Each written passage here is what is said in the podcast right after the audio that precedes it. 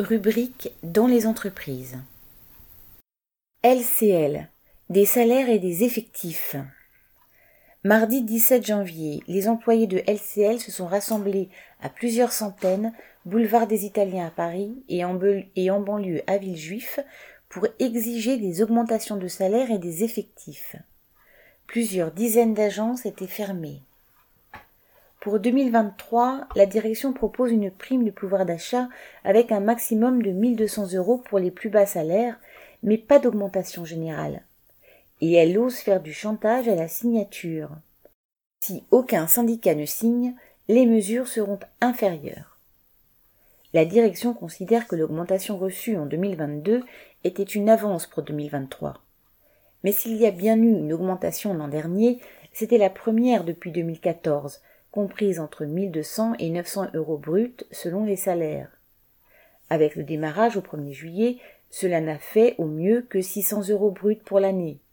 Cela ne permet pas de faire face aux augmentations des prix de 2022, sans parler de celles de 2023.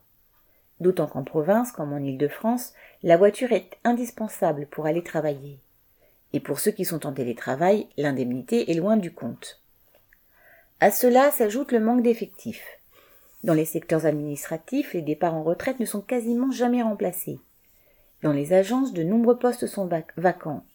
Chaque année, des centaines de démissions ont lieu à cause des mauvaises conditions de travail et des salaires insuffisants. Alors, quand la CGT, la CFDT et FO ont appelé à faire grève pour les salaires et les conditions de travail, l'écho a été immédiat.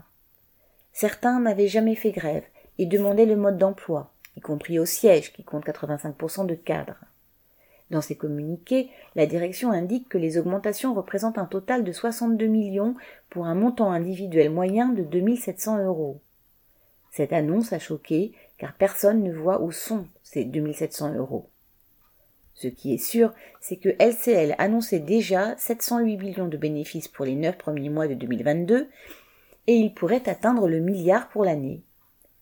Pour calmer le mécontentement, elle a annoncé que l'intéressement et la participation seraient en hausse et représenteraient plus de deux mois de salaire. Alors elle a de quoi augmenter nos salaires. La grève du 19 janvier contre la réforme des retraites est une occasion de continuer le combat pour les salaires, car les deux sont liés. Correspondant Hello.